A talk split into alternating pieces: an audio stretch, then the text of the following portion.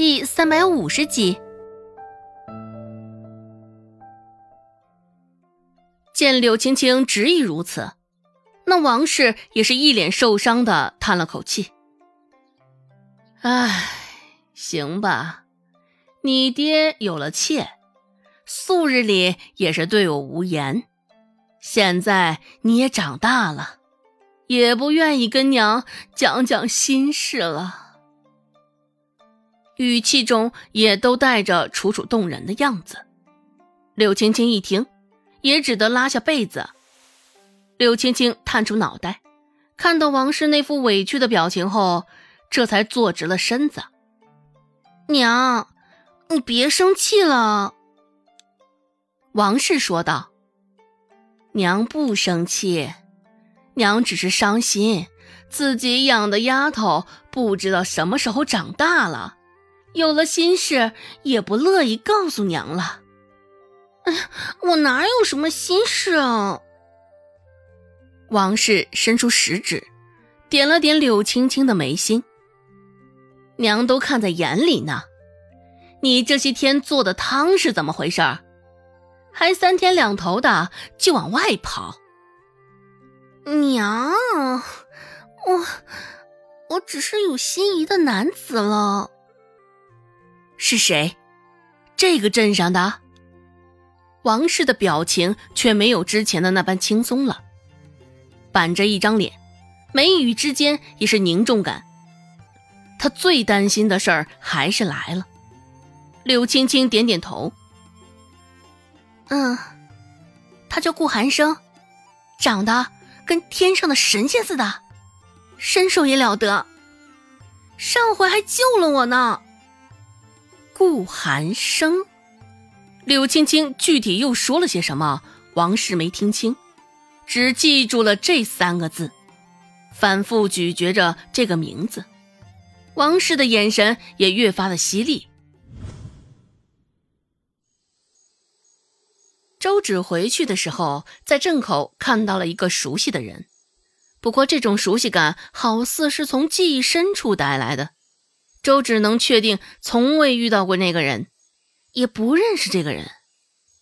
儒雅的书生打扮，年纪应该不小了，不过可能是因为耳濡目染书香的缘故，看上去还较为年轻。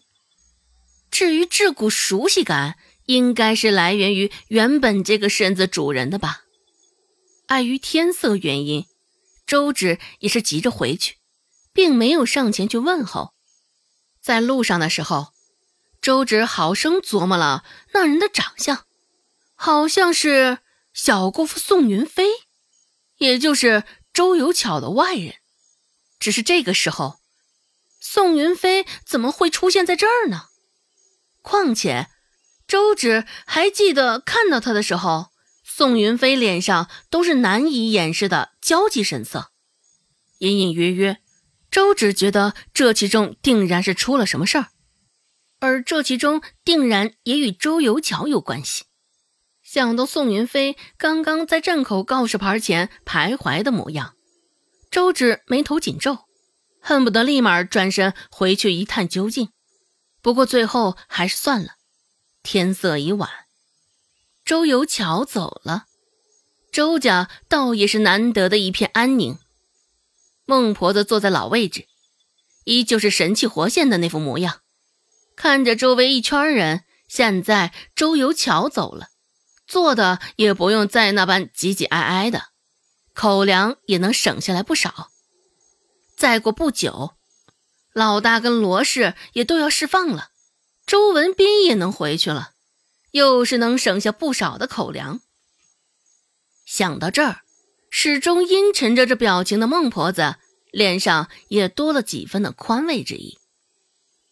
周文斌察觉到他的视线停留在自个儿身上，下意识的将脑袋垂着更低了，恨不得将脑袋埋进饭碗里。少了庇佑，周文斌在这儿的性子倒也是隐忍了不少。向周姓了解到，最近家里都没有什么异动。周有巧走了之后，也没有发生别的什么事儿。翌日早晨，还是起了雾气，不过与昨儿个的雾气相比，却是小了不少。走到镇口，周芷下意识的就往那告示牌看去。隔着浮动的雾气，周芷能看到，在张大海的通缉令旁又多了一张告示，不过是寻人启事，丢的不是别人，恰恰就是宋云飞的儿子宋子阳。一下子，周芷心里已经有了一个大胆的猜测。周有巧刚从周家搬出去，宋子阳就在这节骨眼上失踪了。周有巧与张大海密谋之后，宋子阳就失踪了，是巧合吗？未免也太巧合了。若是这个事情与周有巧无关，周芷定然是不相信的。联想到周有巧几次三番在孟婆子耳边嘀咕的，想要将她卖给牙婆子。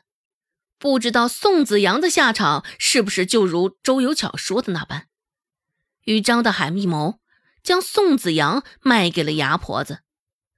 周有巧不是好人，只是不知道对自己的孩子，他是否也是那般心狠手辣，虎毒不食子，就不清楚他了。原本周芷还琢磨着什么时候能与这个小姑父来个偶遇。没成想，小姑父竟然直接寻到了仁惠堂去了。不过，宋云飞不是一个人来的，还带上了一个老婆子。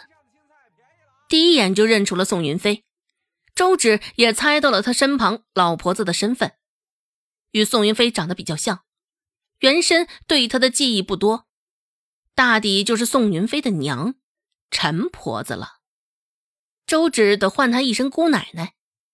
见状，周芷也起身迎了上去，落落大方的唤道：“小姑父，姑奶奶。”